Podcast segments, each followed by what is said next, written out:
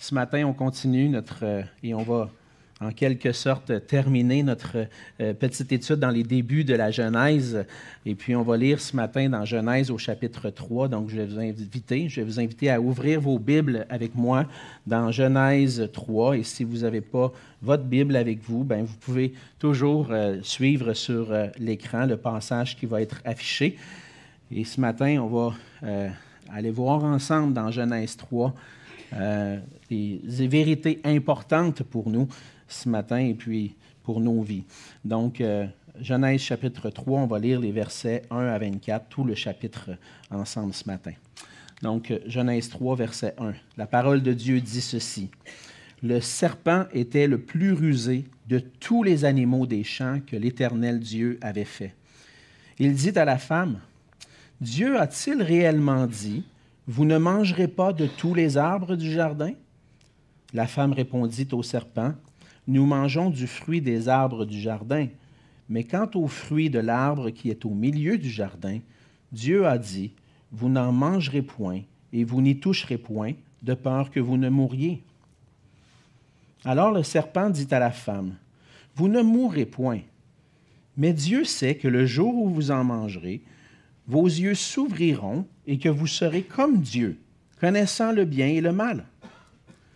La femme vit que l'arbre était bon à manger et agréable à la vue, et qu'il était précieux pour ouvrir l'intelligence. Elle prit de son fruit et en mangea. Elle en donna aussi à son mari, qui était auprès d'elle, et il en mangea. Les yeux de l'un et de l'autre s'ouvrirent. Ils connurent qu'ils étaient nus, et ayant cousu des feuilles de figuier, ils s'en firent des ceintures. Alors ils entendirent la voix de l'Éternel Dieu qui parcourait le jardin vers le soir, et l'homme et sa femme se cachèrent loin de la face de l'Éternel Dieu, au milieu des arbres du jardin. Mais l'Éternel Dieu appela l'homme et lui dit, Où es-tu Il répondit, J'ai entendu ta voix dans le jardin, et j'ai eu peur, parce que je suis nu, et je me suis caché. Et l'Éternel Dieu dit, Qui t'a appris que tu es nu? Est-ce que tu as mangé de l'arbre dont je t'avais défendu de manger? L'homme répondit, La femme que tu as mise auprès de moi m'a donné de l'arbre, et j'en ai mangé. Et l'Éternel Dieu dit à la femme, Pourquoi as-tu fait cela?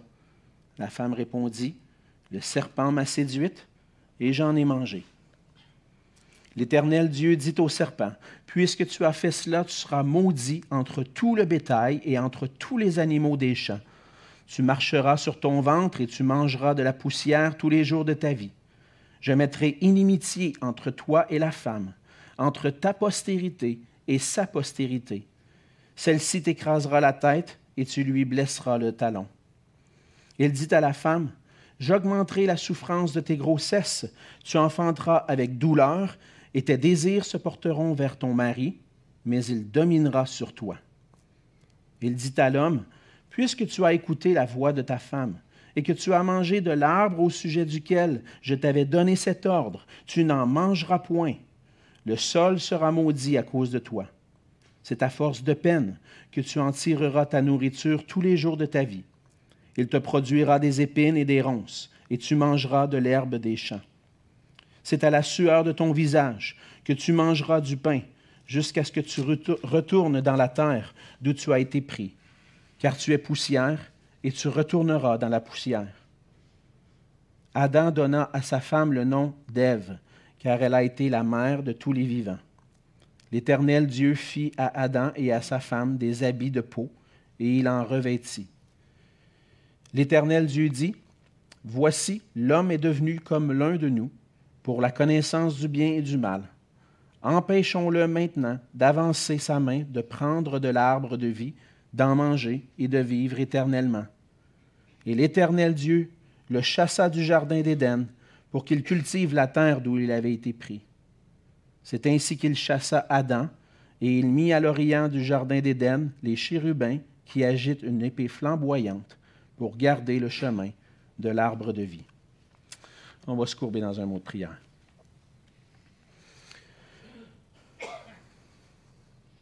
Oui, Seigneur notre Dieu, ce matin, on s'approche de toi et comme nous l'avons fait, Seigneur, par nos louanges. Seigneur, nous voulons élever ton nom.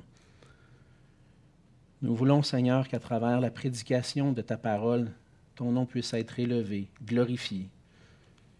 À travers ce passage, Seigneur, on voit euh, des choses qui euh, peuvent rendre et nous faire voir ce passage comme étant négatif, Seigneur. Et certainement, il y a eu beaucoup de, mal qui est entré dans le monde à cause des effets de ce passage, de ce qui s'est passé à ce moment-là.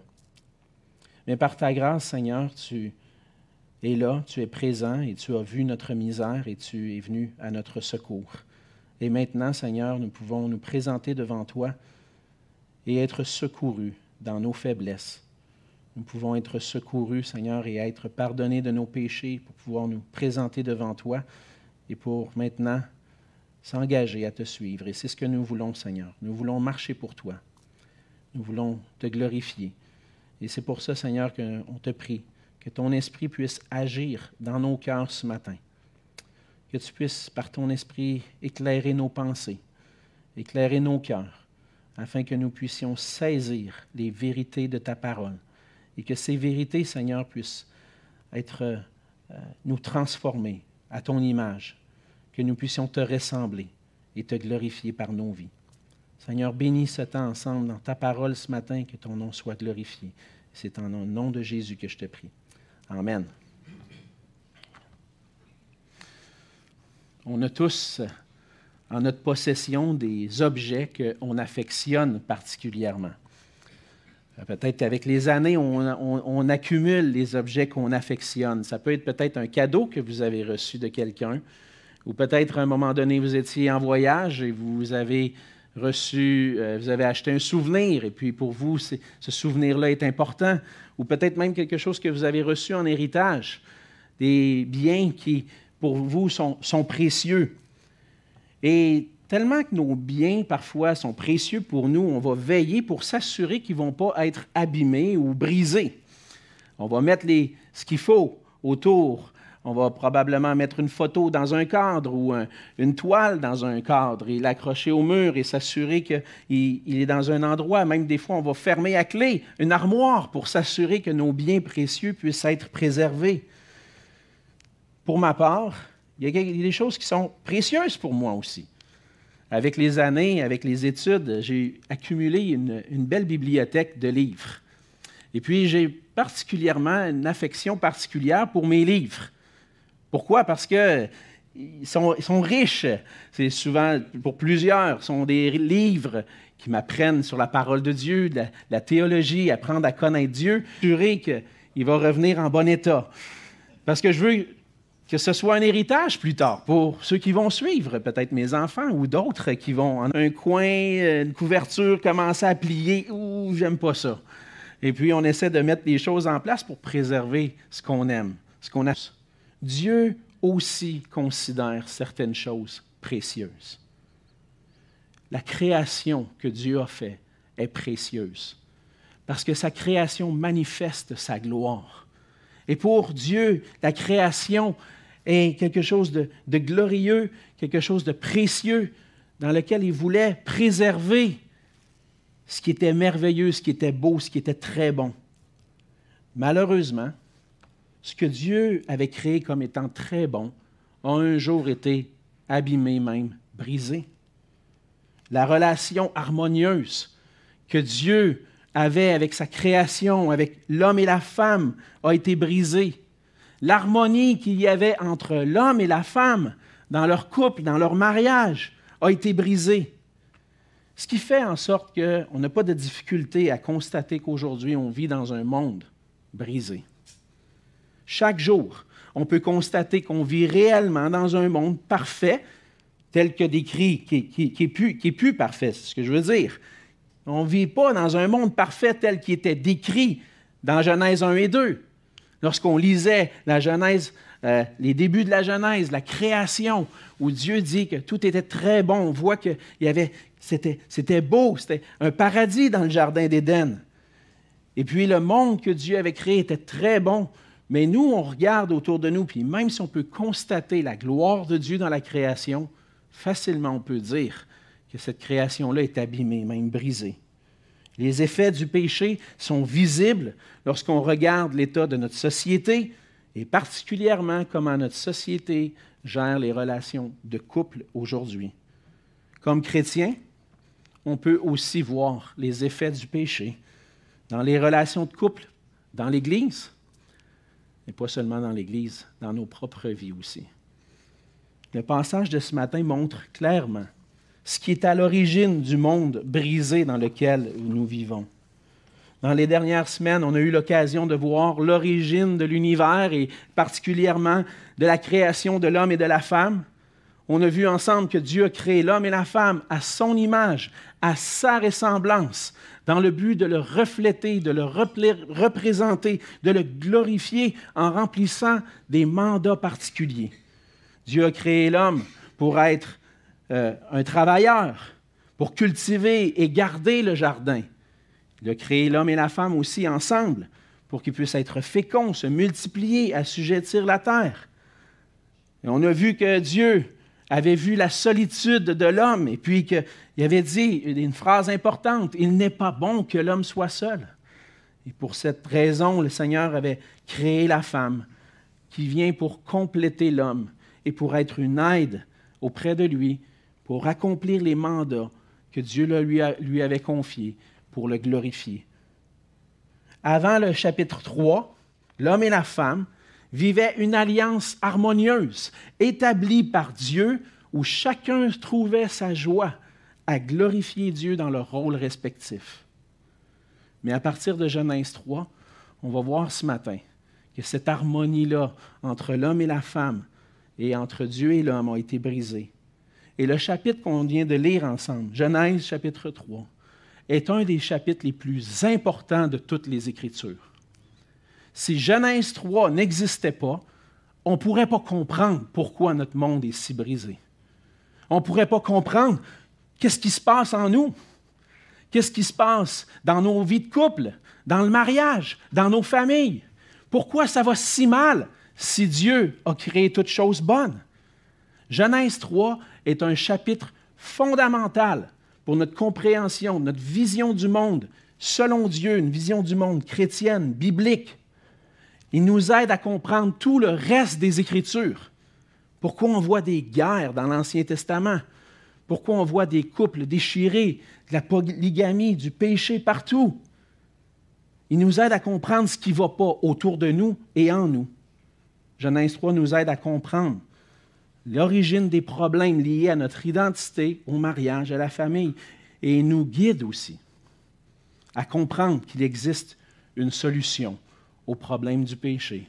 Et c'est pour ça que tout le reste des Écritures a été écrit, pour répondre à ce problème qui est apparu en Genèse 3. Et à travers de ce passage ce matin, on va voir ensemble que la chute de l'homme et de la femme a entraîné des conséquences désastreuses dans la relation entre l'homme et la femme que seul Jésus-Christ peut réellement rétablir. On voit dans le passage une première vérité. On voit ce qu'on appelle le péché. Le péché qui est la désobéissance et la rébellion envers Dieu. On voit ça dans les, les versets 1 à 6. Plusieurs d'entre nous, on connaît très bien ce passage. Plusieurs d'entre nous, on connaît très bien le récit. Mais on voit comment c'est venu? Et puis de prendre le temps d'examiner à nouveau ce passage-là va nous aider à saisir encore plus les vérités qu'on a besoin de comprendre dans nos vies pour pouvoir vivre pour la gloire de Dieu. On voit que ça commence avec le serpent. On pourrait rentrer, on n'aura pas le temps ce matin, j'essaie de, de, de me concentrer sur ce qui touche le couple, mais on pourrait se demander d'où il vient ce serpent-là. On pourrait se demander, est-ce que c'est allégorique, ce récit-là? Est-ce que c'est comme une histoire allégorique de, laquelle on peut trouver une signification au mal dans le monde? Je pense que ce qu'on doit comprendre de ce passage, c'est que c'est, on doit l'interpréter littéralement, qu'on doit, pour une raison ou une autre, comprendre par la foi que le mal, celui qui est à l'origine du mal, on va voir qui c'est, a utilisé le serpent pour, venir tenter Ève Ah, ces interprétations-là ne font pas l'affaire de bien des gens aujourd'hui, puis ils trouvent ça farfelu. Mais pour nous, c'est la vérité parce qu'on voit dans le reste des Écritures que le Seigneur Jésus lui-même va faire référence à, ce récit-là et le reconnaître comme étant historiquement vrai. Le serpent était le plus rusé de tous les animaux. On voit que le serpent vient, il va tenter Ève, qui finalement va désobéir à Dieu avec son mari. Et dans le récit, on voit clairement que le serpent, dans la suite du récit, a pour intention de détruire la relation harmonieuse de l'homme et la femme avec Dieu, mais non seulement cela, de détruire la création de Dieu. Même si le passage ne nous donne pas beaucoup d'informations sur le serpent lui-même, le reste des Écritures nous montre que la créature est contrôlée par Satan, l'ennemi de Dieu. Dans Apocalypse 12, verset 9, ce verset fait référence au serpent ancien, appelé le diable et Satan. À l'origine de, de, tout ce récit, c'est le diable qui est derrière ça. Et dans la vie et les enseignements de Jésus, on voit que Satan est le tentateur, le père du mensonge, l'ennemi de Dieu, à l'origine du mal, qui vient détruire la création parfaite que Dieu avait créée. Le serpent va venir vers Ève en remettant en question et en déformant ce que Dieu dit. La tentation commence en semant le doute sur ce que Dieu dit. Dieu a-t-il réellement dit? Hmm, es-tu sûr que c'est ça que Dieu a dit? Il déforme ce que Dieu dit en disant, vous ne mangerez pas de tous les arbres du jardin, et ce qu'on devrait comprendre aussi, dans le fond, c'est, tu n'as pas le droit de manger d'aucun arbre du jardin. Dieu, as-tu vraiment dit que tu n'as pas le droit de manger d'aucun arbre dans le jardin? Et là, la femme a dit, ben non, c'est pas ça que Dieu a dit. Mais à travers ça, Dieu, euh, Satan suggère que Dieu a des intentions cachées, qu'il ne veut pas réellement le mieux pour Adam et Ève. Y a-tu vraiment dit ça? Et puis là, Ève va répondre, ben non, il a dit qu'on peut manger des arbres du jardin. Elle n'a pas dit de tous les arbres. Elle dit des arbres du jardin. Mais il y en a un, on ne va pas le manger ni le toucher. Même Ève déforme un peu ce que Dieu avait dit. Et le serpent va mentir. Il est le père du mensonge, comme Jésus dit. Et qu'est-ce qu'il va dire? Vous ne mourrez point. Qu'est-ce que Dieu avait dit? Un jour où tu en mangeras, tu mourras. Satan dit, ben non. Voyons donc, c'est quoi cette histoire-là? Dans le fond, Dieu veut vous empêcher d'être comme lui. Parce que si tu manges du fruit de la connaissance du bien et du mal, tu vas être comme Dieu. Tu vas connaître le bien et le mal, toi aussi. Tu peux être Dieu. Hey, c'est sûr Dieu ne veut pas ça. Dieu il t'a caché ça. Dieu, il ne veut pas que tu sois égal à lui. Donc, il ne t'a pas dit tout. Et là, Qu'est-ce que Satan a fait? Il n'a pas dit mange du fruit, mais il a semé le doute dans le cœur. Est-ce que ce que Dieu dit est réellement vrai? Est-ce que Dieu veut réellement mon bonheur? Est-ce que Dieu veut ma joie? Et puis ça a amené la femme à considérer, regarder l'arbre, commencer à dire, oh, c'est vrai, hein? Il est beau, il semble précieux. pourrait essayer. Et puis, plutôt que de croire la parole de Dieu, de croire ce que Dieu avait dit, que le jour où tu vas en manger, tu vas mourir, elle décide de croire le mensonge du diable. Puis elle décide d'en manger. Mais l'autre à côté d'elle, hein, il n'est pas mieux. Hein? On pourrait parler de la femme longtemps. Mais l'autre qui est là, puis à qui Dieu avait donné la responsabilité de veiller, de garder le jardin, de veiller sur la sainteté du jardin. Celui qui avait reçu directement de Dieu le mandat, tu ne mangeras pas. Et là, puis il regarde tout ça, puis, ouais, ça a l'air pas pire, hein, finalement. Puis il décide d'en manger aussi. Par la tentation de Satan, du serpent, l'homme et la femme, tombe dans le péché. Et on comprend par là la nature du péché. Qu'est-ce que c'est le péché? Le péché, c'est la désobéissance à Dieu, la rébellion envers Dieu. Le reste des Écritures nous montre que par Adam, le péché est entré dans le monde. C'est à ce moment-là, lorsque Adam et Ève ont péché, et la responsabilité est surtout placée sur l'homme, lorsque l'homme a péché, le péché est entré dans le monde. Dans les Écritures, le terme péché signifie manquer la cible. J'ai manqué la cible. En fait, c'est de manquer aux exigences de Dieu. Dieu avait dit, tu ne mangeras pas. Manquer la cible, ça veut dire, j'ai mangé. Il a mangé du fruit de l'arbre que Dieu avait interdit. Il a désobéi à la loi de Dieu. Il a manqué aux exigences de Dieu, transgressé la loi de Dieu. Si vous roulez sur l'autoroute,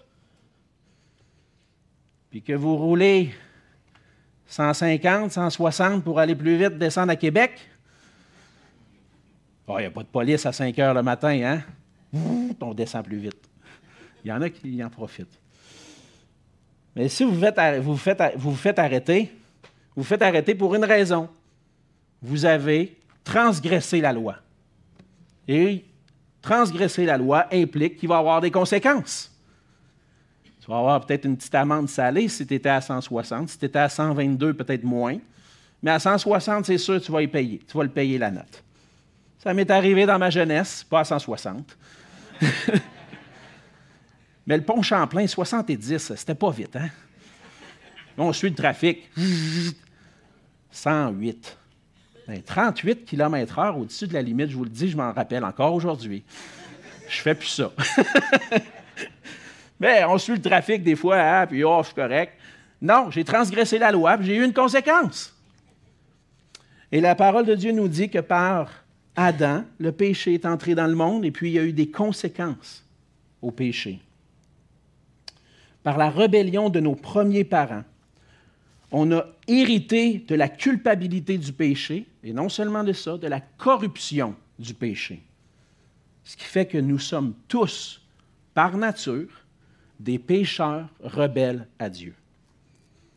Par Adam, le péché a atteint tous les hommes. Dans Romains 5, 12, Paul est clair, il dit, c'est pourquoi, par un seul homme, le péché est entré dans le monde, et par le péché, la mort, et qu'ainsi la mort s'est étendue sur tous les hommes, parce que tous ont péché.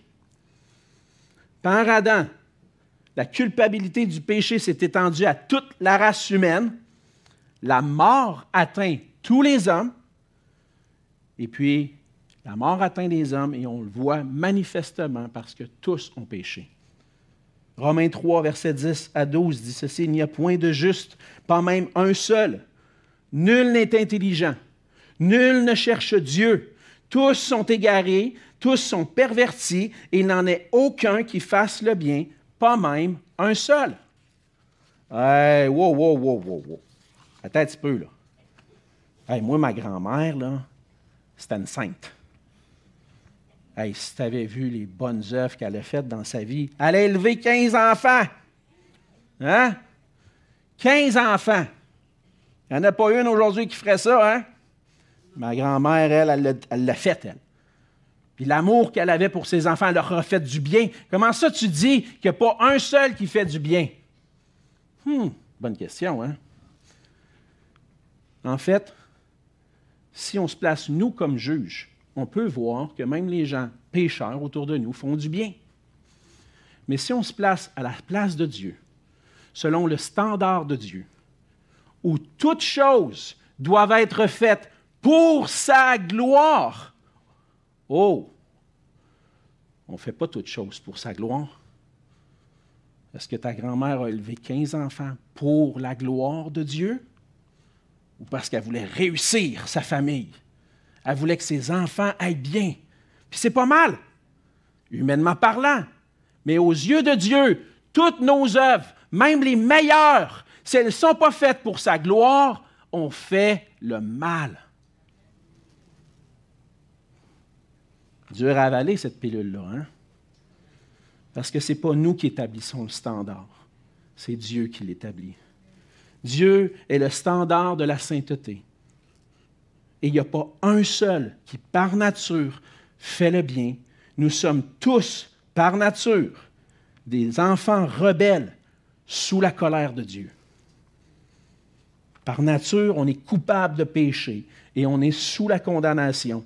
Et on, on va voir dans le reste du récit que l'homme et la femme se sont rendus coupables de péché, ça a entraîné la mort spirituelle, la conséquence du péché, et aussi une corruption, une incapacité totale à faire le bien, à faire toute chose pour la gloire de Dieu, incapacité à se sauver nous-mêmes. Et le péché a entraîné aussi la corruption de toute notre nature, de tout notre être notre intelligence, notre cœur, nos désirs, notre volonté. Toute notre être est affecté par le péché. Et le péché, c'est cette désobéissance qui se manifeste dans une rébellion à Dieu qui nous caractérise tous. Et le péché entraîne des conséquences graves, particulièrement dans la relation entre l'homme et la femme, mais aussi, surtout, des conséquences graves dans la relation avec Dieu. Le péché a entraîné des conséquences qui étaient directement liées au rôle et aux responsabilités de l'homme et de la femme. Premièrement, on va voir que le, que le, Seigneur va, à partir du verset 14, énumérer les conséquences du péché, de la rébellion à Dieu. Au verset 14 jusqu'au verset 15, 14 et 15, on voit la conséquence du péché sur le serpent. Verset 16, conséquence du péché sur la femme. Verset 17 et jusqu'à 19, conséquence du péché sur l'homme. Conséquence du péché sur Satan, on va y revenir plus loin. Mais il dit à la femme au verset 16, j'augmenterai les souffrances de ta grossesse. Tu enfanteras avec douleur, et tes désirs se porteront vers ton mari, mais il dominera sur toi. Dieu amène des conséquences qui vont affecter le mandat pour lequel Dieu nous a créés, hommes et femmes. La femme est celle qui porte les enfants. Dans le mandat de Dieu, le Seigneur demande d'être fécond, de se multiplier, je vais vous bénir à travers une multitude, mais maintenant, ce mandat-là va être brisé, va être rendu difficile par le péché, à cause du péché. J'augmenterai les souffrances, la souffrance de tes grossesses, tu enfanteras avec douleur. On va revenir un peu plus loin à la fin du, verset 16. On mentionne ici aussi qu'il y a une conséquence sur l'homme dans son mandat que Dieu lui a donné, qui était de cultiver, de travailler, cultiver, garder le jardin, faire fructifier le sol. Ben, à partir de maintenant, le sol est maudit à cause de toi. Ça ne sera pas facile. Tu vas travailler dur. Certains disent le travail, c'est à cause du péché. Non.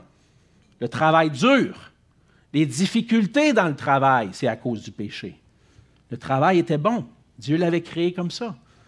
Mais à cause que le sol est maudit, à cause qu'il va, ça va être difficile, qu'il porte du fruit parce qu'il va pousser des ronces, des épines, ça, va être tough. Tu vas travailler dur. Tu as un mandat de cultiver, de travailler, bien, ton mandat, il est maudit maintenant. Ça va être tough. Tu vas trouver ça dur. L'homme et la femme ont des conséquences qui dans leurs mandats respectifs, mais aussi sont condamnés à la séparation d'avec Dieu. On le voit, entre autres, lorsque Dieu prononce le jugement au verset 22, 23 et 24, où on voit que Adam et Ève ont été chassés du jardin. Chassés du jardin. La séparation d'avec Dieu maintenant sont séparés de la présence de Dieu, là où Dieu habitait. On peut, dans des termes théologiques, voir le Jardin d'Éden comme le premier temple, l'endroit où Dieu habitait avec ses enfants. Et ils avaient cette communion, pas de lieu très saint, pas de, voile qui empêche de voir Dieu. Non, ils vivaient cette intimité avec Dieu. Mais le péché, la rébellion est venu couper, séparer Dieu et l'homme. Puis l'homme a été chassé du jardin. La communion avec Dieu a été brisée par le péché. Et on le voit aussi par le fait que l'homme a été obligé de se cacher. Et Dieu a, euh, cousu des habits de peau pour couvrir l'homme. Ça manifeste cette séparation d'avec Dieu. En plus de la séparation d'avec Dieu, le péché maintenant entraîne l'hostilité entre les époux. Le verset 16 nous montre plus précisément les effets du péché sur le couple. Et là, c'est vers là que je m'en allais. Vous voulez comprendre pourquoi ça va mal? Pourquoi le mariage est difficile? Pourquoi il y a tant de divorces aujourd'hui? Verset 16. Tes désirs, à la fin du verset 16, parle à la femme, se porteront vers ton mari, mais il dominera sur toi. Qu'est-ce que ça veut dire, ce langage-là? Qu'est-ce que ça veut dire? Que les désirs de la femme vont se porter vers le mari, mais que lui, finalement, va dominer sur elle. Ça ne semble pas très grave. Mais lorsqu'on prend le temps de regarder le chapitre 4, versets 6 et 7, où on trouve le même langage, ça nous aide à comprendre ce que ça veut dire. Genèse 4, les versets 6 et 7, c'est Dieu qui parle à Caïn après qu'il ait offert une, offrande et puis que Caïn avait été irrité. Et l'Éternel dit à Caïn, Pourquoi es-tu irrité? Et pourquoi ton visage est-il abattu?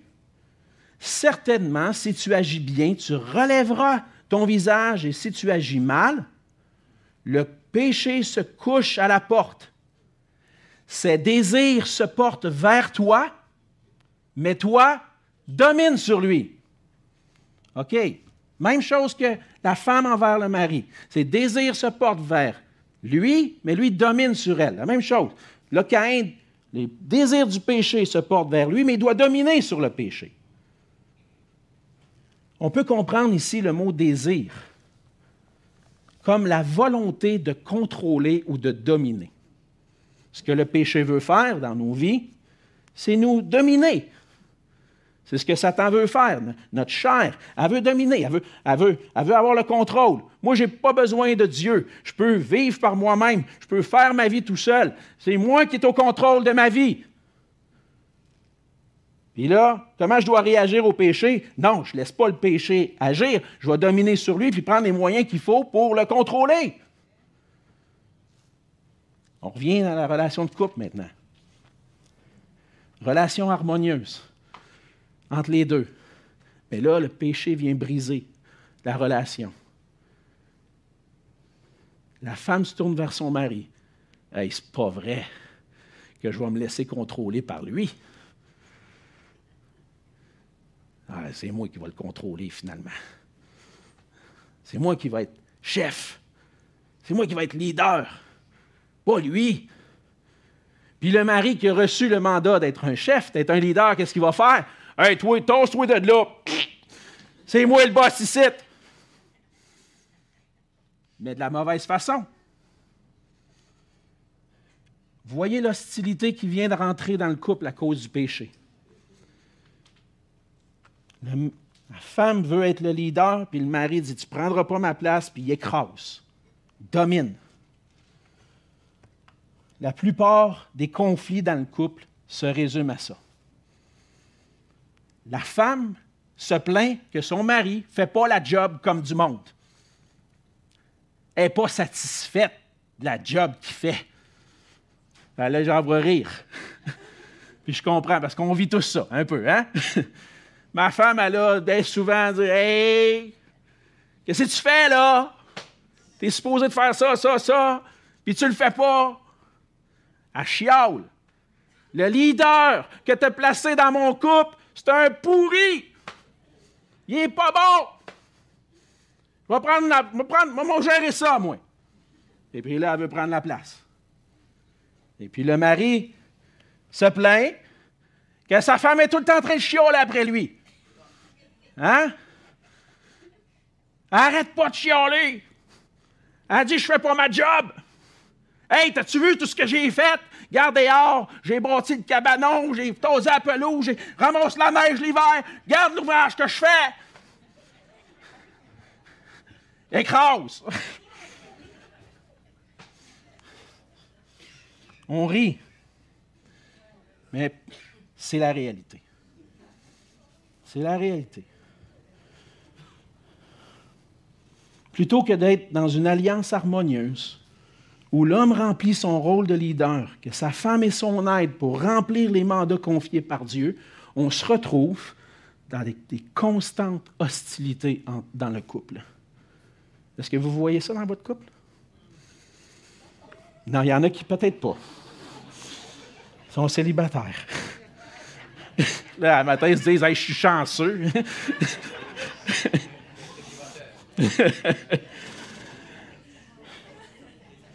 Mais tout ça pour nous dire qu'on doit que si on voit des, fois des conflits dans notre couple, ça nous amène à réaliser qu'on vit avec des, tendances qu'on doit reconnaître.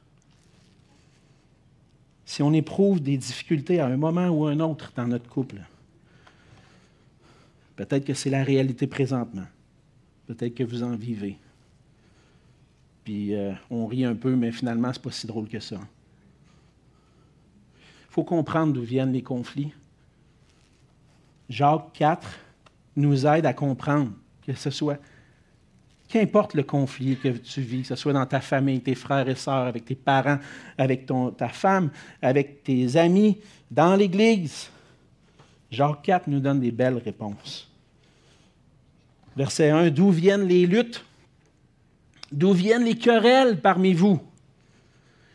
N'est-ce pas de vos passions qui combattent dans vos membres? Vous convoitez et vous ne possédez pas.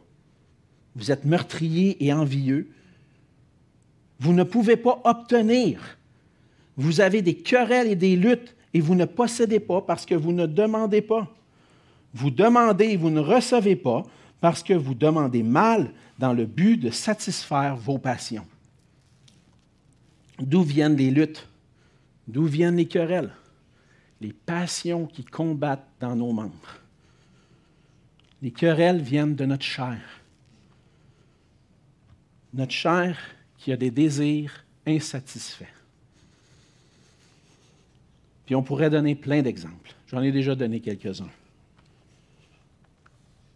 Mais s'il y a un conflit, bien souvent, c'est parce qu'il y a quelque chose que je n'ai pas eu. Puis même des fois, des choses auxquelles j'ai droit, c'est légitime. J'ai le droit que mon mari m'aime, prenne soin de moi, soit doux avec moi, m'amène au restaurant de temps en temps, qu'on fasse des petites soirées en amoureux, qu'on puisse développer notre intimité. Oui, hey, c'est légitime.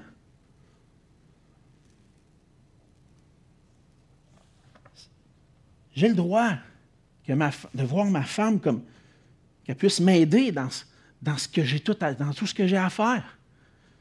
Il me semble que c'est ça, pour ça que Dieu l'a créé, mais elle ne veut pas m'aider, on dirait. Puis là, lorsque je vois mon désir légitime, insatisfait, des fois, ce n'est pas toujours légitime, mais des fois, c'est légitime, comment je réagis à ça?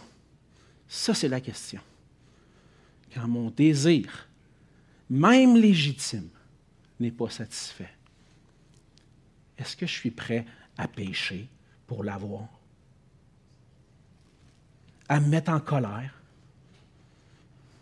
à crier des noms, traiter mon épouse avec dureté?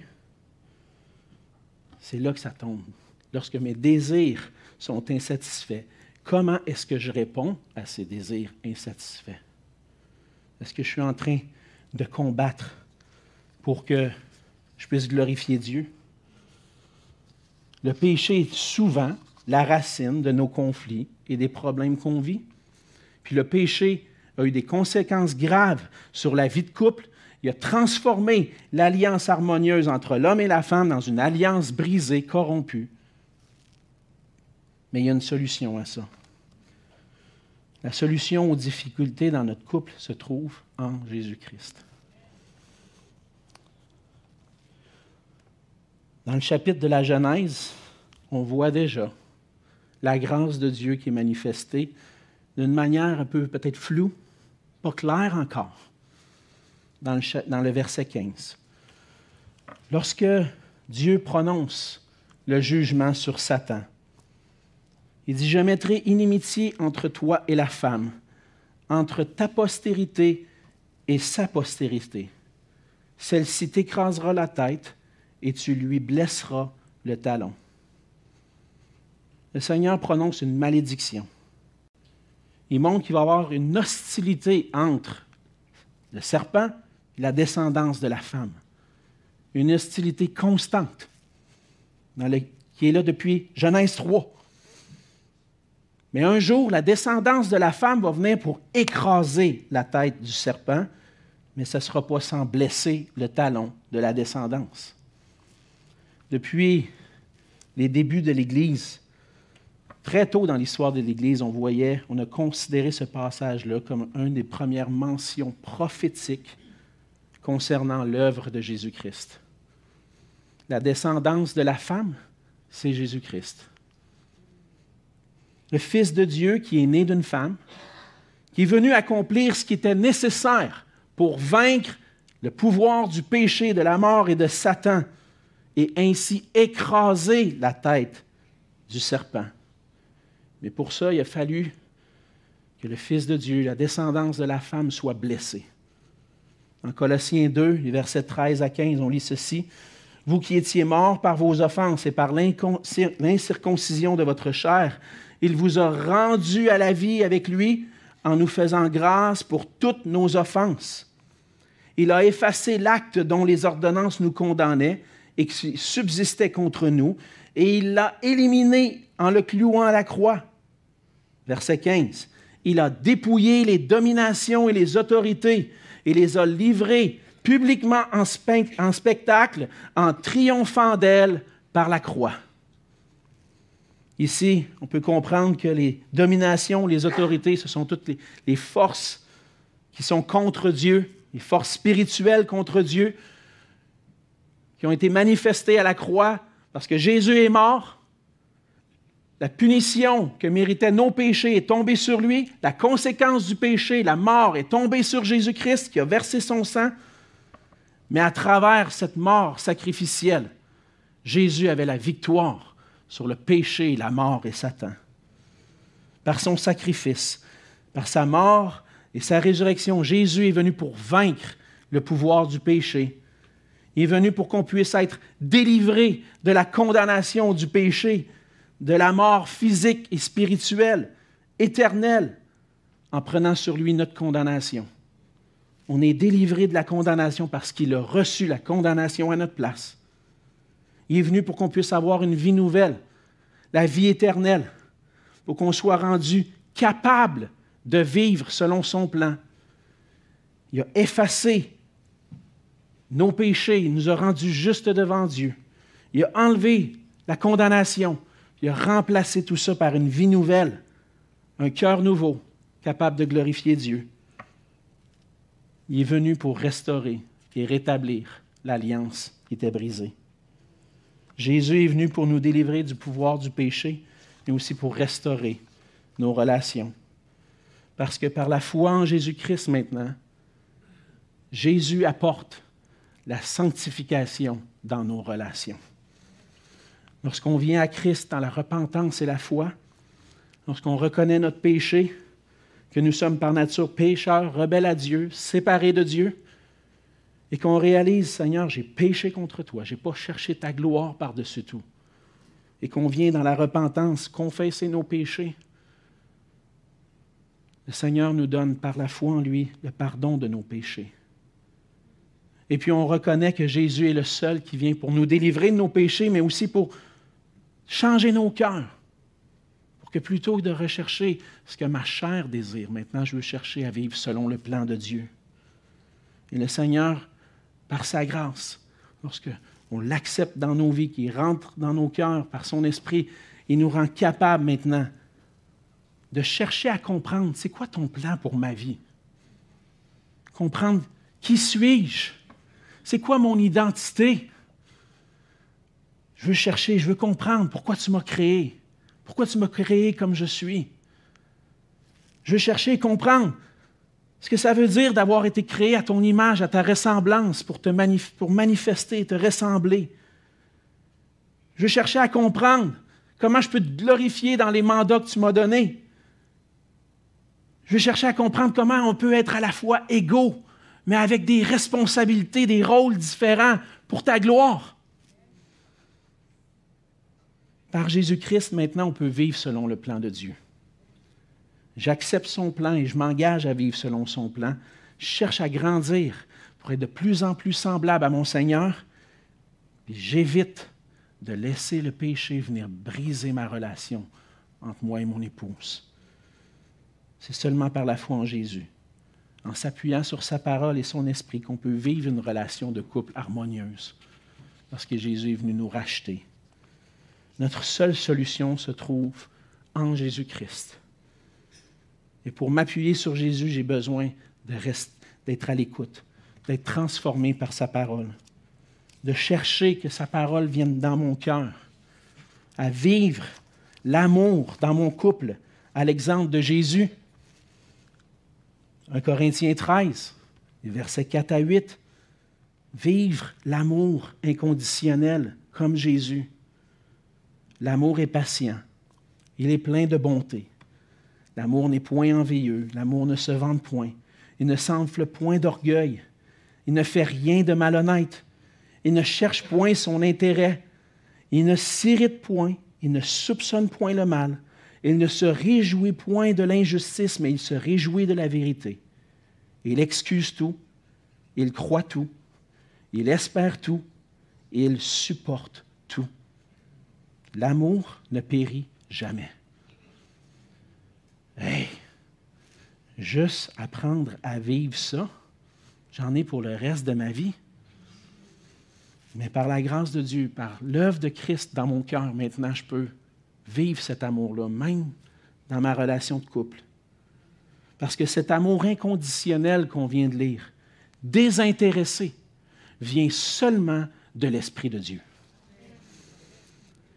Et j'ai besoin de m'abandonner au Seigneur. Prier que le Seigneur m'aide à vivre selon son plan. Seigneur, aide-moi à aimer. Aide-moi. Quand mes désirs sont insatisfaits, aide-moi à supporter, à pardonner, à m'humilier, à vivre l'amour. Pour qu'une alliance brisée devienne une alliance rétablie, je dois par la foi m'appuyer sur Jésus-Christ, mon Sauveur, mon Seigneur. Oui, la chute a entraîné des conséquences désastreuses dans la relation entre l'homme et la femme, mais dans sa grâce, par Jésus-Christ, cette relation brisée peut être rétablie. Ça se peut que vous viviez, vous connaissiez des couples qui vivent des difficultés. Si c'est le cas, sachez qu'on, ensemble, on veut s'encourager à marcher puis à glorifier Dieu dans notre vie de couple. Puis sachez que si jamais c'est au bord du désastre, vous avez des pasteurs ici qui ont à cœur que votre couple puisse glorifier Dieu. Des fois, on veut cacher ça, garder ça pour nous. Gênez-vous pas d'en parler, des fois, peut-être à un frère, une sœur en qui vous avez confiance. Puis si vous trouvez personne, venez nous en parler avant, avant que ça finisse. Venez nous voir. On veut, par la grâce de Dieu, accompagner chacun de vous à vivre puis on veut s'encourager à le vivre. Mais ça demande de l'humilité. Des fois, ça demande l'humilité de dire je, je, suis rendu au point, j'ai besoin d'aide. Mais c'est un geste glorieux. Parce qu'à travers ça, Dieu est glorifié. Quand les relations brisées sont restaurées, toute la gloire va à Jésus-Christ. Et on a besoin de dépendre de Dieu, de venir à Christ, de confier nos besoins, de le prier de nous diriger pour que nos vies de couple le glorifient. Que le Seigneur fasse son œuvre dans chacun de nos couples, dans nos familles, pour qu'on puisse être des instruments pour sa gloire. Prions. Seigneur notre Dieu, on voit par ce passage ce matin combien nos vies sont brisées, combien le monde dans lequel nous vivons est brisé. Mais on se rappelle, Seigneur, de la grâce que tu as eue envers nous lorsque tu as vu la misère dans laquelle était plongée ta création, Seigneur. Tu as voulu restaurer toutes choses en Jésus-Christ. Merci, Seigneur, d'avoir jeté tes regards sur nous, sur notre misère. Merci, Seigneur, d'avoir envoyé ton Fils qui est venu mourir sur la croix, venir prendre sur lui nos péchés, notre condamnation. Merci, Seigneur, de nous avoir sauvés. Maintenant, ma prière, c'est que on puisse être renouvelé par ton esprit, qu'on puisse être restauré et que chacun de, nos, chacun de nos couples, Seigneur, puisse servir à ta gloire. Aide-nous, Seigneur, à comprendre ton plan, mais à nous appuyer sur toi pour aimer comme toi tu nous as aimés. Et c'est en Jésus que je te prie. Amen.